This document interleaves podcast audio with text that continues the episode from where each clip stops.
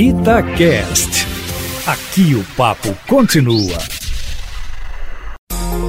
Pode tudo. Aqui o papo é livre. Pode falar. Itacast, o podcast da Itatiaia. No ar, o nosso Pode Tudo! Na noite de domingo da Itatiaia é assim, turma. Depois do futebol, tem aquele debate, e a gente chega para conversar também, para debater, por que não? A gente pega os principais assuntos ou os assuntos que estão chamando a atenção da gente durante a semana e traz pro debate. Hoje a nossa mesa está um pouquinho diferente, já já vocês vão notar aí os nossos novos colegas de debate por aqui, mas antes eu já dou um boa noite pro nosso Eduardo Costa. Fala, Adu, tudo bem? Saúde e paz, meu caro, e boas férias! Ah, já tô no ritmo, viu? E aí, Sololi, como é que você tá? Em ritmo de férias também, adaptando a música lá do Silvio Santos, né? É ritmo, é ritmo de férias. Tá quase, Moreirinha. Ah, não fala não. E, como eu disse, a nossa bancada tá um pouquinho diferente hoje. Tem um que já é um velho conhecido aqui do Pode Tudo. É o nosso Rômulo Ávila, que vez ou outra aparece por aqui. E aí, Romulo, tudo bem, meu velho? Tudo Prazer bem? de receber mais uma vez aqui. Prazer é todo meu mais uma vez. Vamos contribuir aí para esse debate gostoso, né? Então vamos lá. Como diz o Marco Antônio Brook, esse, essa madrugada gostosa da Rádio Tatiaia, né? E um que é estreante aqui no Pode Tudo, mas que todo mundo conhece, né? uh! né? Ah, sou Oswaldo Diniz, que prazer tê-lo aqui no Pode Tudo, tudo bem, meu velho? Beleza, Júnior, boa noite, né? É como eu falo com você quase todas as manhãs do Café com Notícia, agora à noite, mas ainda assim Estou faceiro, frenético. Serelepe. E serelepe. Preparado aí pro debate aí, vamos que vamos. Estou debutando aqui no Pode Tudo. Ainda Tô bem. me sentindo como se eu tivesse 15 aninhos. Não de vestido, mas aquela festinha com Sei. papai e mamãe já dançando uma valsa. que beleza, hein? Ô, Du, eu vou começar com você. Manda sua música aí. Ela é, de certa forma, um recado bem direto a alguns amigos que estão passando pelo que eu já passei com a Covid e que sabem esses amigos quem são, tanto os mais chegados quanto os mais longínquos, mas são todos amigos do peito, passando por um momento difícil. É uma música bonita do Frejá, que eu gosto muito, Amor para Recomeçar. Eu não vou ousar cantar a letra toda, mas é bacana. Desejo que você tenha quem amar e quando estiver bem cansado, ainda exista amor para recomeçar. Desejo que tenha muitos amigos, mas que você possa confiar e que tenha até inimigos, para você não deixar de duvidar. É isso. Essa música é linda, gente. É uma poesia. Desejo que você tenha quem amar. E aí, Sololi, a sua música? Eu vi tardiamente o registro de vacinação do Milton Nascimento e fiquei é, me lembrando né, das belas canções que ele tem, decidi homenageá-lo hoje aqui no Pode Tudo com aquela que talvez seja sua primeira grande canção de sucesso, composta ao lado de Fernando Brant, Travessia, cantada num tom de voz que só Milton Nascimento é capaz de atingir. Então, é, sem chances de eu soltar minha voz nessa bela canção, vamos deixar o Milton dar o recado nesse domingão. Quando você foi embora fez-se noite em meu viver. Bacana, bacana. Outra, outra música maravilhosa. Ô Rômulo, o Eduardo não quis cantar, o Lolo não quis cantar, você também vai, vai janelar a música ou não? Como sempre, né? não vou pagar esse mico aqui de jeito nenhum. Só eu que vou pagar esse mico hoje, é, então. Mas Oswaldo também, o Oswaldo é cantor, é, né? O então, Oswaldo é, é, diferente, é. é. É, minha música é a música alegre, assim, que não condiz muito com o momento, mas ela é importante para pro tema que eu trouxe, uhum. entendeu? É, Maiara e Maraísa, aí eu bebo. Né? Ela diz mais ou menos assim: aí eu bebo e fico tonto, lembro de nada, nem do meu telefone. Esqueço tudo, quase tudo, só não esqueço seu telefone. Por aí vai. Depois vocês vão entender. Vamos, vamos, a gente vai entender. Aí eu bebo e fico tonto, lembro de nada, nem do meu nome. Oswaldo tá adorando Oswaldo essa história. Tá... Já, ele, tá igual o Alessandro, ele tá no lugar do Alessandro hoje. Ele, ele, ele, começa a rir antes da hora, ele já. e aí, Oswaldo, a sua música? Então, eu vou avacalhar, né? É, lógico. Eu né? vou avacalhar. Tenho 44 anos de idade e o auge da minha juventude foi na segunda metade dos anos 80 e, e a década de 90, né? Ah, aquela época, né? A minha geração aí que tá acompanhando vai saber que a gente não tinha videogame, o videogame era o Atari, mas não tinha essas conexões bacanas que tem hoje em dia. Também não tinha internet, era brincadeira de rua e televisão aberta, não existia TV a cabo. Quatro então, canais. Exatamente. Então a Globo bombava de com força. Assistir novela da Globo era um padrão. E eu tô agora pelo Globoplay assistindo de novo uma novela chamada Top Model. Essa é famosíssima. E tá sendo divertido demais porque você vê como que roteiro é ruim, os atores são péssimos. Continuismo é não existe. tudo muito tosco. E a tosqueira, quem sabe e viveu os anos 80, sabe que ela reinava em tudo. No vestuário, no vestuário, no comportamento, reinava em tudo e reinava também na música. E aí tem um tema da novela de uma banda gaúcha chamada Os Cascaveletes, que começa o cara cantando Cuidado, Oswaldo. Bão, bão, faz aquela nega do outro lado daquela rua. Aí depois segue e no final ele fala, baby. Eu vou deixar a música falar porque refere-se a algo que todo adolescente fazia do sexo masculino naquela época.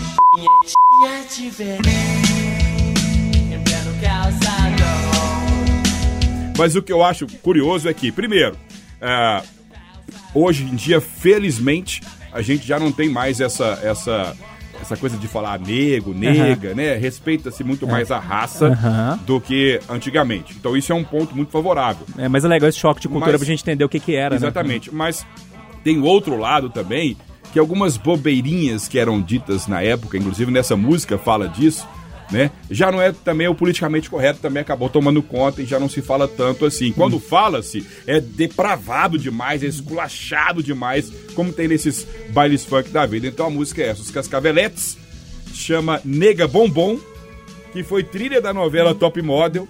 É tosca, assim como os anos de 1980 foram toscos, deliciosamente toscos. Ai, Oswaldo, você vai tirar a agenda do ar, não vai ter jeito não. Mas vambora. É só meu primeiro dia, hein? Maria pediu pra fazer mais vezes, é. Ô, gente, eu vou, eu vou de forma mais poética também. É, nessa, na última quinta-feira, dia 29, é, fez 30 anos que o Gonzaguinha morreu, né? É um músico que todo mundo conhece, acabou escolhendo Belo Horizonte para viver, né? Morou muito tempo aqui, trabalhou na Rádio Inconfidência, enfim, um dos grandes artistas da nossa música popular. É, e aí eu fui dar uma olhada nas músicas dele e tem uma música que é uma das mais tocadas nos últimos anos e uma das mais gravadas por artistas até hoje, é, que é a música O Que É, O Que É. E aí, é, rendendo essa homenagem ao Gonzaguinha, eu trouxe, trouxe primeiro essa O Que É, O Que É, e lá no final eu trago mais uma também, que é um grande sucesso. É mais ou menos assim. E eu fico com a pureza da resposta das crianças. É a vida, é bonita e é bonita. No gogó! Viver e não terá vergonha de ser feliz. Ô Loli, eu vou começar com você hoje, meu velho. Bora lá, eu tento sempre trazer uns temas mais descontraídos, né, Pra que essa noite de domingo fique mais tranquila, pra que a gente possa começar aí a semana mais relaxado, mas de vez em quando não tem jeito, né? E, e tem sido cada vez mais difícil nesse Brasil de pandemia, nesse país de tamanhas dificuldades. E eu acho que, pelo menos pra mim, chegou a hora de falar de Paulo Guedes aquele tido como posto Ipiranga, como um pilar de confiança ainda na candidatura de Jair Bolsonaro, superpoderoso ministro da Economia, que tem o planejamento, que tem a indústria dentro da sua pasta, com um viés liberal e muito respeitado, pelo menos assim era, pelo mercado, vem perdendo cada vez mais esse respeito. Você, Júnior, às vezes se refere a ele como Paulinho Palestra lá no Conversa de Redação, no sentido de que ele fala muito e quem fala muito acaba dando bom dia a cavalo. E eu sei que você sofre muito por fazer esse comentário, né, por trazer esse essa espécie de apelido com o qual ele é conhecido em círculos aí da alta roda do mercado financeiro, mas infelizmente ele vem se mostrando cada vez mais um Paulinho palestra mesmo, falando demais. Quem não se lembra daquela declaração quando o dólar estava muito caro, ainda está, né? Quando estava um pouco menos até do que hoje, ele tentando diminuir essa questão do dólar caro, dizendo que o dólar barato era uma festa, que estava tendo empregada doméstica indo para Disney, que o pessoal tinha que visitar o Brasil, que conhecer Cachoeiro de Itapemirim, no Espírito Santo, a cidade do Roberto Carlos. É, nessa semana, isso para não citar muitos outros, né? Nessa semana, num evento em que ele, para variar, não sabia que estava sendo gravado e transmitido, é, falou num tom de deboche que o Estado não aguenta a alta expectativa de vida, que todo mundo quer viver 100, 110, 120 anos e que a aposentadoria, né, os cofres públicos não aguentam esses gastos. É, numa ocasião semelhante, ele é, ridicularizou ali pessoas que estavam sendo aprovadas no FIES, né, que é o Programa de Financiamento do Ensino Superior, dizendo que até o filho do porteiro de um prédio onde um amigo trabalha tinha passado no vestibular na faculdade privada no FIES. É, eu queria, diante dessas que eu citei e de muitas outras falas que a gente tem em mente desse, do ministro, queria perguntar para vocês na lata, o que que deu no Paulo Guedes? O Paulo Guedes não dá pra chamar ele tiozão do churrasco, não, é tiozão do caviar. Ô, ô Eduardo Costa, como é que você. O, o Loli trouxe algumas, algumas escorregadas aí do Paulo Guedes, né? Até que ponto isso atrapalha, até que ponto isso não atrapalha? Como é que você está vendo a gestão da, da economia aqui no Brasil? Olha, é, primeiro eu torço para que ele dê certo. Segundo, eu acho que ele montou um time, já falei isso várias vezes na rádio, ele montou um time de prima. Agora fez algumas mudanças, mas tem uns caras no governo que são muito bons. O presidente da Caixa, o presidente do BNDES. Por último, eu acho que ele, qualquer cidadão que conseguir levar a economia do jeito que está levando, aos trancos e barrancos, num país tão esculhambado, de tanta confusão, o cara merece meu respeito. Agora, quando ele abre a boca, se ele está numa reunião de ministros, ele está espelhando o governo do qual ele faz parte, que tem, por exemplo, muita má vontade com a China.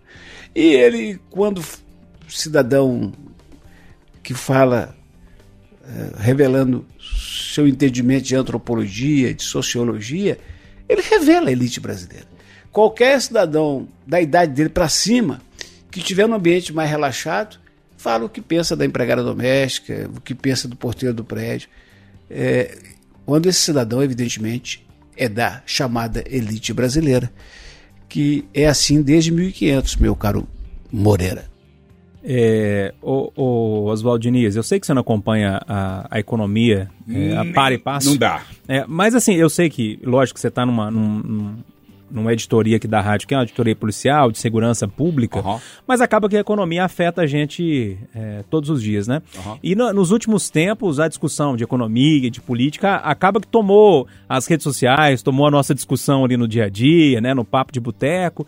É, por você ser uma pessoa que não acompanha tão de perto, que tem um olhar para um outro setor aí da, da, da, nossa vida, que é o setor da segurança, que também é importante, importantíssimo, é, como é que você vê, você que está olhando mais de fora, assim, como é que você vê a atuação do ministro, essas falas? Eu vejo, por exemplo, na prática.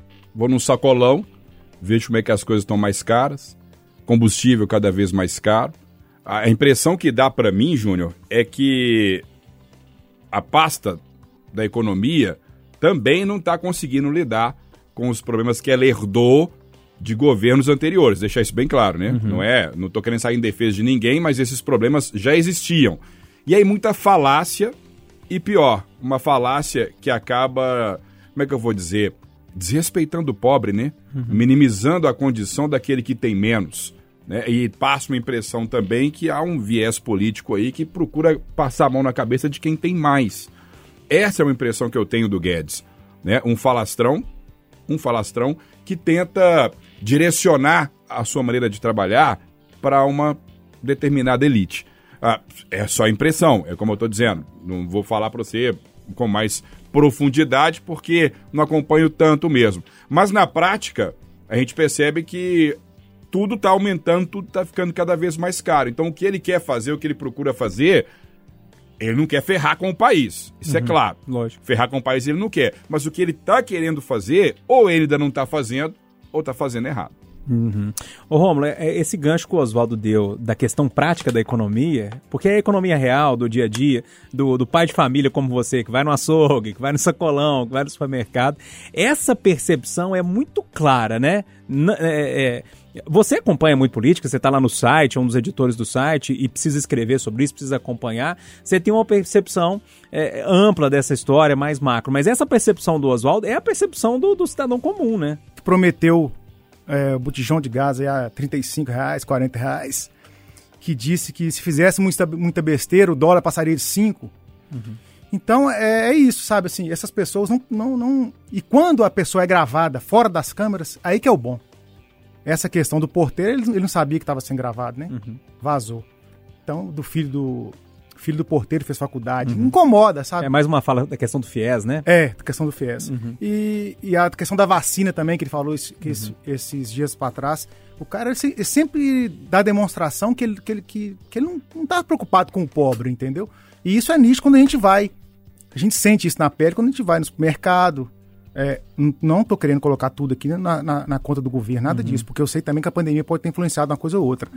Mas para o cidadão ali que vai na, que precisa comprar o gás, que precisa comprar a carne. Ontem, ontem falando isso, ontem eu fui no, no supermercado comprar a carne, eu fui comprar uma carne moída, o quilo da 100 tava 31 reais. Nossa, a 100? A 100. Mas é isso, a impressão que eu tenho, resumindo a prosa, é, que o Paulo Guedes e boa parte da elite tem horror a pobre. É, é, eu, eu, fico muito tranquilo para criticar o Guedes, porque quando ele foi assumir o, o cargo, eu cheguei para. Foi, foi procurar algum texto dele, fui procurar algum livro. Falei, eu preciso me inteirar, porque eu preciso comentar todos os dias é, é, sobre isso, né, no Conversa de Redação. E eu não achei. Não achei livro, não achei produção científica dele. Eu fiquei meio assustado. Falei, gente, que gênio é esse? É, que não tem uma produção científica mais consolidada, enfim. Fiquei com meu pé atrás com o Guedes ah, desde o início, né? E agora é, eu vou é, é, é, confrontando e comprovando, talvez a palavra ideal comprovando, as desconfianças que eu tinha lá no início. Loli, mas arremata aí. Ah, é o Caco Antibes, né? Infelizmente, né? Alguém que governa em tese para todos e que teria que governar para aqueles mais necessitados também e talvez principalmente é, deixa escapar quando está sendo filmado sem saber que tem um preconceito enorme. É, lamento muito que seja essa a postura do ministro. Acho que ele tem que mostrar muito mais. É claro que a pandemia dificultou o trabalho de todos, mas ele ainda está devendo. É, essa, essas, né, são as nossas opiniões. Agora você que tá nas redes sociais aí, que tá no WhatsApp aí, manda uma mensagem pra gente, escreve aí o que, que você acha do Guedes. A gente tá muito errado, a gente tá certo, a gente tá mais ou menos certo ou não tá. Você discorda ou concorda, fica à vontade, escreva pra gente, que é sempre muito bom ler o comentário de vocês também no nosso WhatsApp, no 99996 7074. Ô Romulo, eu vou com você, velho. Ah, o seu tema é importantíssimo, né? É, Moreira. E eu, pensando, quando você me convidou para participar, eu pensando o que, que eu traria para o debate, né? E eu peguei o meu próprio exemplo. É, para quem não sabe, eu estou trabalhando de casa há mais de um ano e. Mais, mais de um ano, né? Em março completou um ano agora.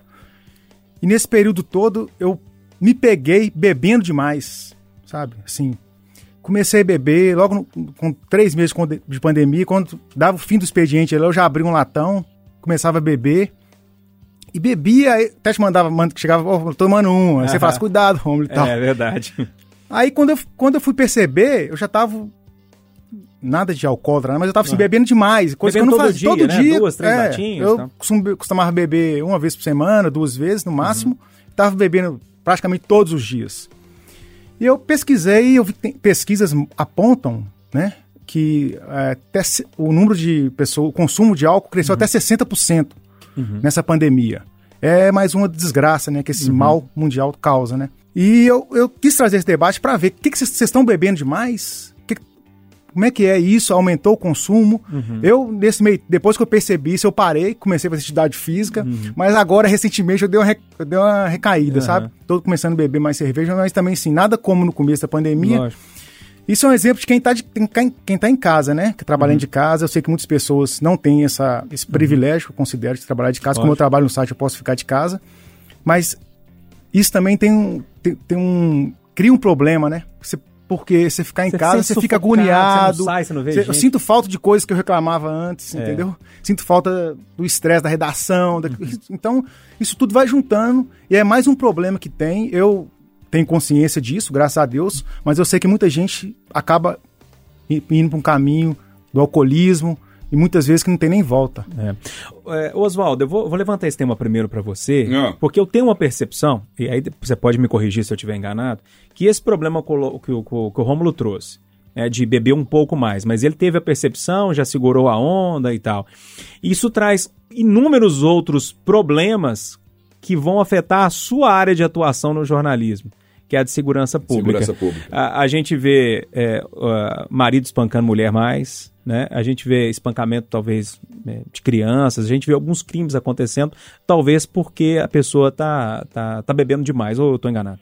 Olha, eu não, não consigo te confirmar isso com números. Eu te posso falar com experiências. A sua percepção, sim. né, com experiências.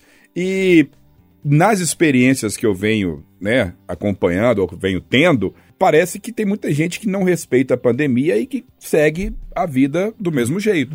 Que frequenta bares clandestinos, aí chega em casa bêbado, agride, que consome droga. Eu acho que a bebida é uma droga lícita, mas as ilícitas eu acho que também vêm sendo consumidas muito mais na pandemia. Né? A pessoa, por exemplo, que gosta de fumar um baseado, está fumando mais. A pessoa que de repente acaba consumindo cocaína consome mais com bebida alcoólica.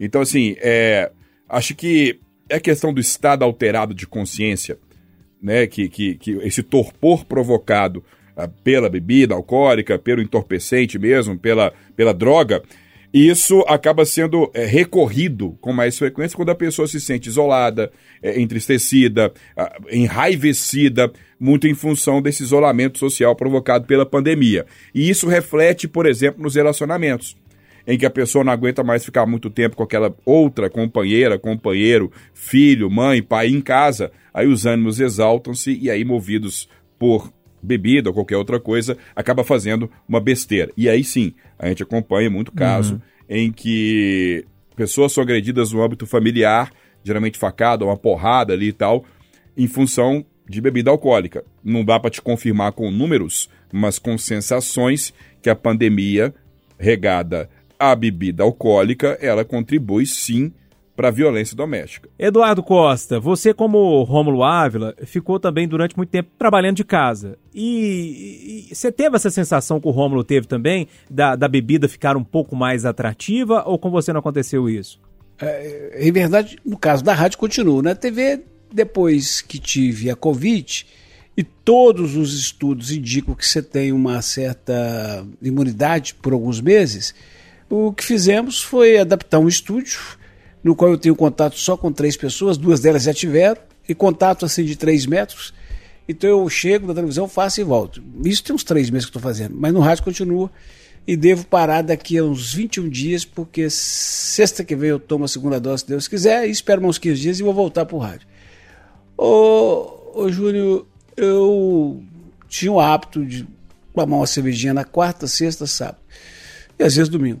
E eu, depois da, da pandemia, tomo duas, lata, dois latões, né? Duas latinhas, dois latões todo dia, sabe? Praticamente todo dia.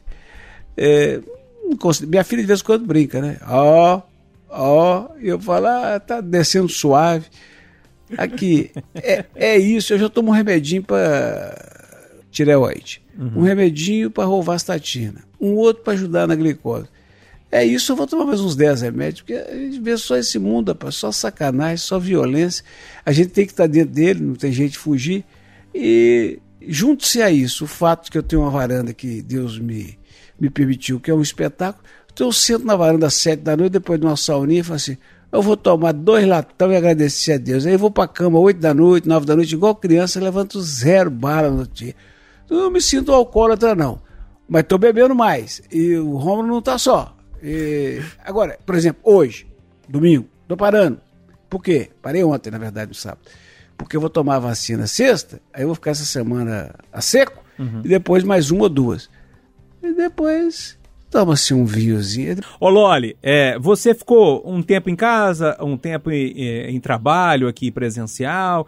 Essa percepção que você está tendo no dia a dia de cobertura e também a sua percepção é, pessoal sobre essa questão da, da bebida aí na pandemia. A minha experiência particular, Júnior, não é de, de aumento no consumo. Eu não tenho hábito de beber durante a semana, raras vezes, quando tem um jogo do Cruzeiro que eu acompanho, aí tem que ter uma bebida para aguentar acompanhar o jogo do Cruzeiro, né, meu povo?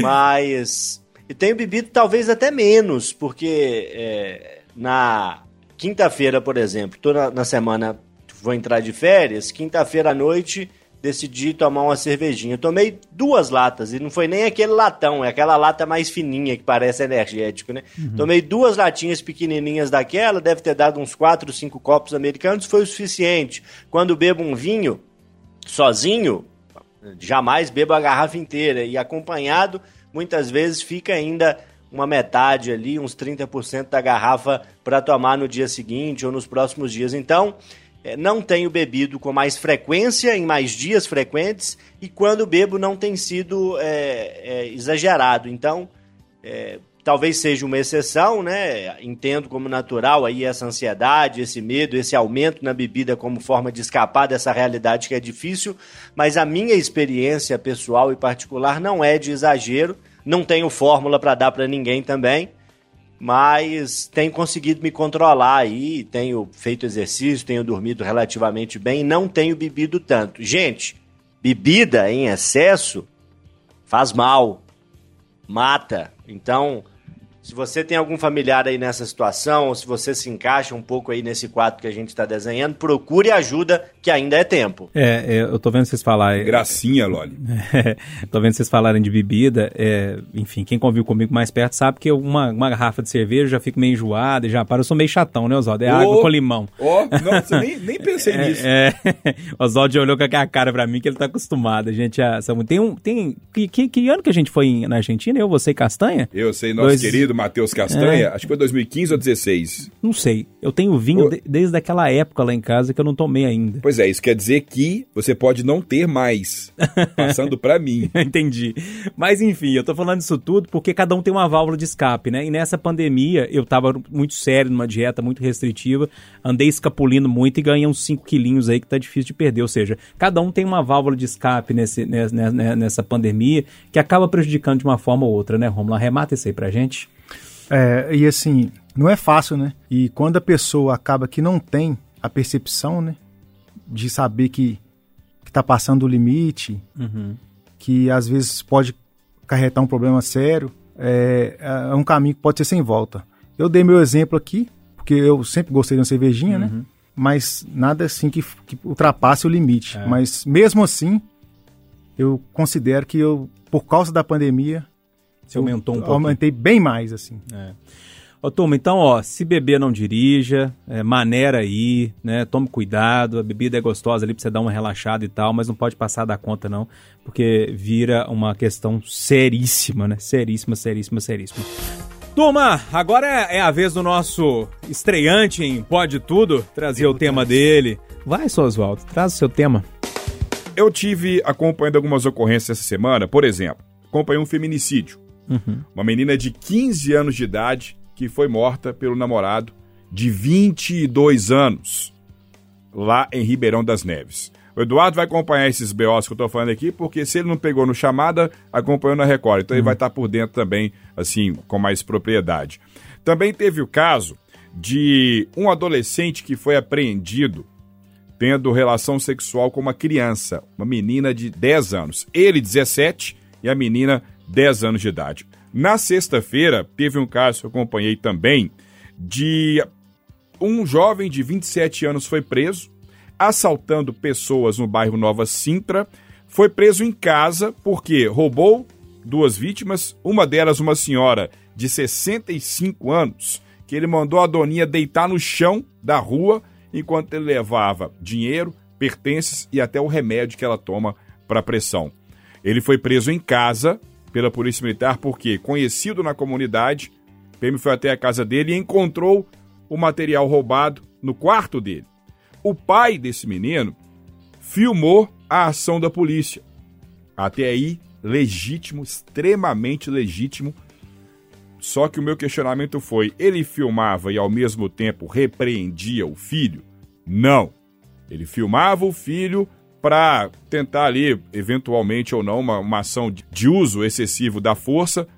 Uh, só estava preocupado com isso, mas com a vergonha de ter polícia invadindo a casa dele para dar um flagrante num assaltante, ele não levou isso em consideração. Então, minha pergunta para vocês é a seguinte: com todo respeito a essa vítima do feminicídio, porque o culpado nisso tudo é o covarde que a matou, mas temos casos aqui de jovens que estão a, a, cometendo crime ou sendo vítimas de crimes, no caso dessa menina, em situações que poderiam ter sido evitadas dependendo da criação que eles tivessem é, levados. Né? Então, é, temos um menor de 17 com uma menina de 10 anos.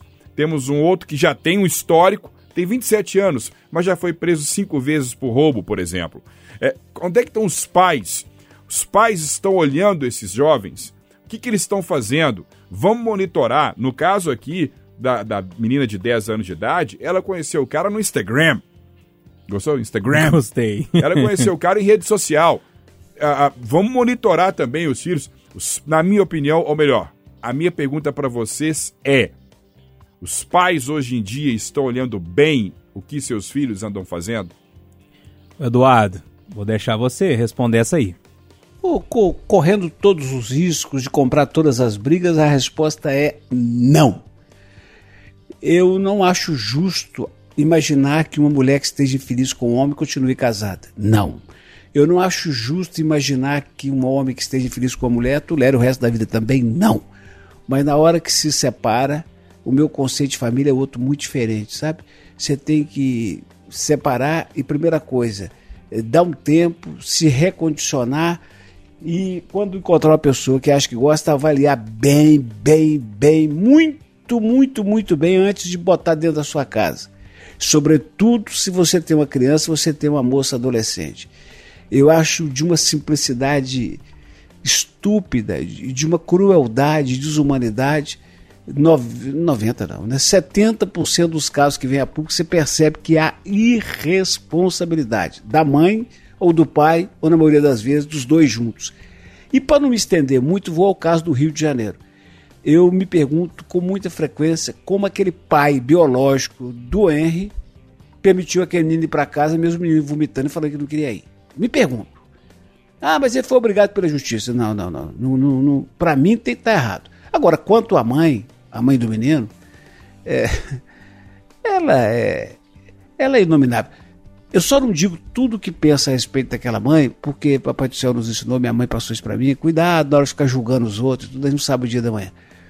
Mas eu tenho nojo de pessoas que se comportam como aquela mãe, que está no salão de beleza, a babá liga dizendo que o filho está apanhando do, do padrasto e ela volta para casa três horas e meia depois. É inacreditável. É. Ô Rômulo, você tem. O seu garotinho tem quantos anos? Filipinho tem quatro e o Guilherme tá chegando. Tá chegando, né? Felipe tá, é a coisa mais linda do mundo. É. Puxou muito a mãe. Graças a Deus. Ainda bem, né, é. Pois é, você que tem um menino pequeno e tem mais um para chegar aí, como é que você vê essa situação toda? Assim, a minha, minha maior dificuldade é, é em relação ao celular. Regrar isso com ele. É, como é que eu faço, assim, eu sempre monitoro. Felipe, fica perto de mim, pra eu saber que ele tá, uhum. que ele tá, uhum. que ele tá assistindo e tal, né?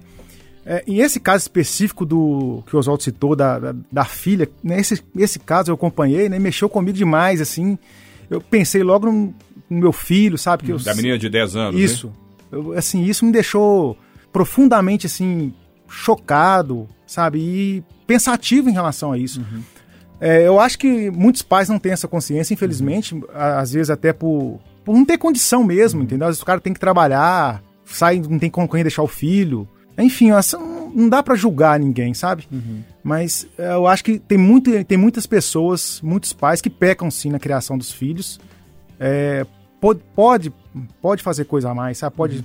corrigir, pode acompanhar mais. É. E acabam deixando isso em segundo plano. E quando, e quando acorda, já não tem mais jeito é. de recuperar. Eu olhando de fora, e aí quando a gente olha de fora, a percepção é totalmente diferente, né?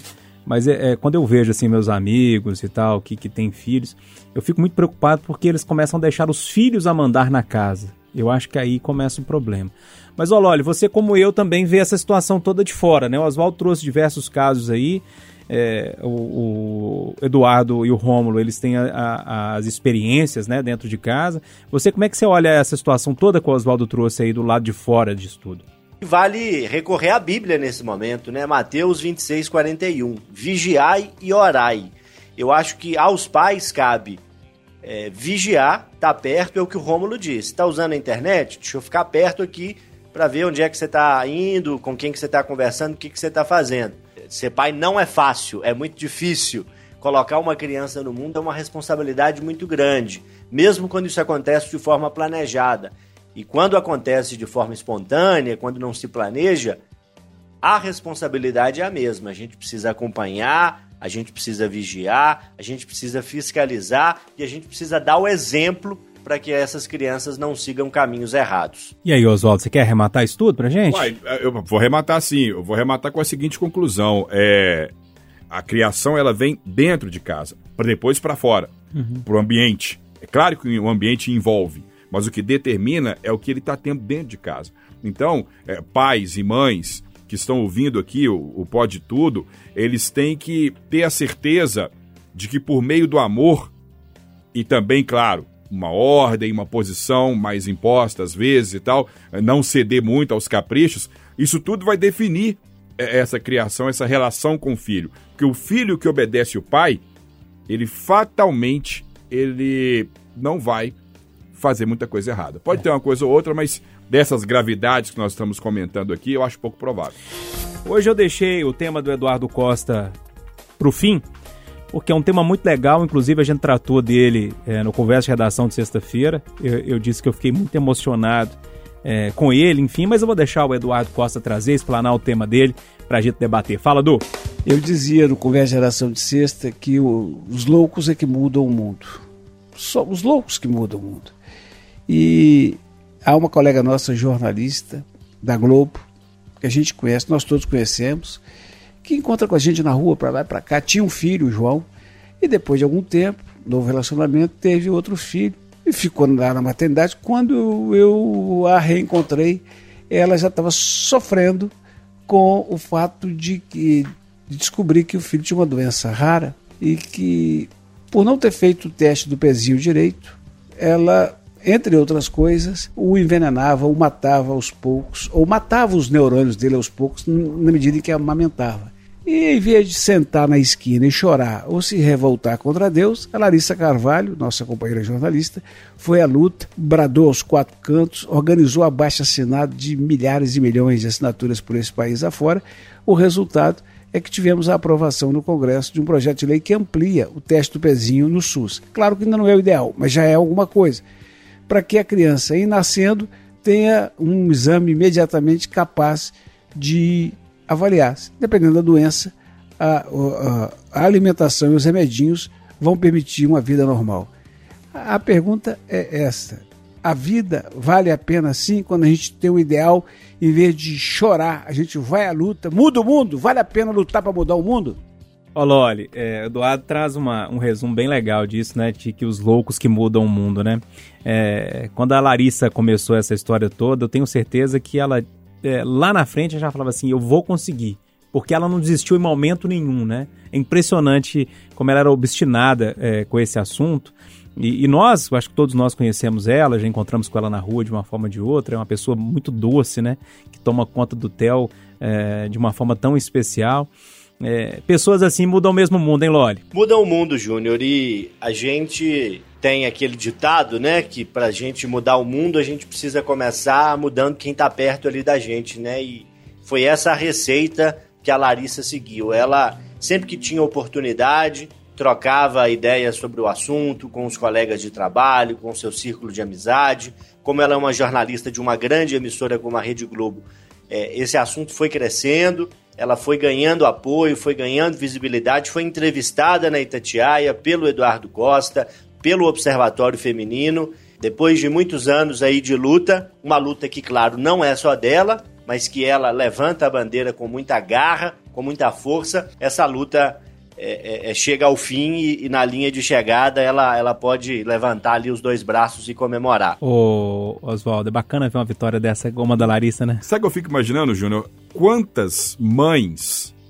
vão ter que agradecer a Larissa e não só a Larissa, uhum. a toda a força que ela empenhou, porque graças a essa iniciativa elas não serão novas Larissas. Uhum. Elas não vão passar todo esse transtorno, toda a problemática que a Larissa vem passando, mas, como eu disse anteriormente, o amor constrói. A Larissa, por meio do amor, conquistou uma coisa que vai ajudar, sei lá, centenas, milhares de mães aí. E aí, Rômulo, você que tem uma criança pequena, tem outra aí que, que tá prestes a nascer, importância disso, hein, cara?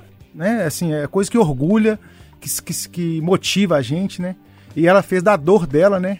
Uma prestação de serviço, né? Que assim, ela vai mudar a vida de várias pessoas, né? Então, é. assim, é parabéns e, e sirva de exemplo, né? Motiva a gente nesse momento tão triste, né? É tão verdade. dolorido. É. É, o Eduardo até sugeria na, no conversa de redação de sexta-feira que, que a lei chamasse Larissa Carvalho. Eu acho que a Larissa gostaria, e tenho certeza disso, assim, sem conversar com ela, que se a lei chamasse Theo Carvalho seria legal demais, né? Com certeza. Ô Loli, vambora, meu velho. Um abraço pra você.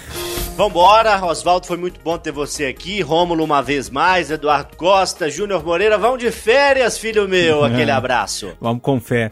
Ô Eduardo, então um abraço pra você. Bom resto de domingo aí. Boas férias e descanse bastante, viu? Namore muito, recém-casado. Amém. Ô, senhor Oswaldo Diniz, obrigado pela gentileza de participar com a gente. Gostei demais. Venha mais vezes, viu? Eu que agradeço. Abraço pro Lolito também, Eduardo, meu querido Rômulo, que também não encontro tanto com ele assim, brother. Amanhã nós estamos que estamos de novo aí, frenético, serelepe and faceiro. Falo nada. Ô, Romulo, obrigado mais uma vez pela gentileza. viu, Eu que? Sempre bom te agradeço. receber aqui. Eu que agradeço, prazer demais. Você sabe que eu adoro participar. Ainda mais agora com esse no- novo elemento, né? Esse ícone, né? É. Esse estandarte. Guerreiro da notícia. Eduardo, Loli. Muito bom, sempre, sempre muito bom. Um abraço. Um abraço. Turma, então é isso, né? Obrigado aí pela audiência, pelo carinho de sempre. A gente vai ficando por aqui. Eu vou estar de férias. Então, é, a turma. Mas o Pode Tudo continua, hein? Pelo amor de Deus, sempre depois do, do futebol no domingo, a gente tá aqui pra debater e pra conversar. Mas eu volto, viu? Eu não demoro muito, não. Ó, continuando a minha homenagem que eu comecei lá no início do programa pro Gonzaguinha, eu vou fechar com mais uma linda canção do nosso Gonzaguinha, Lindo Lago do Amor. Um abraço pra todo mundo, hein? Fiquem com Deus, aproveitem a semana.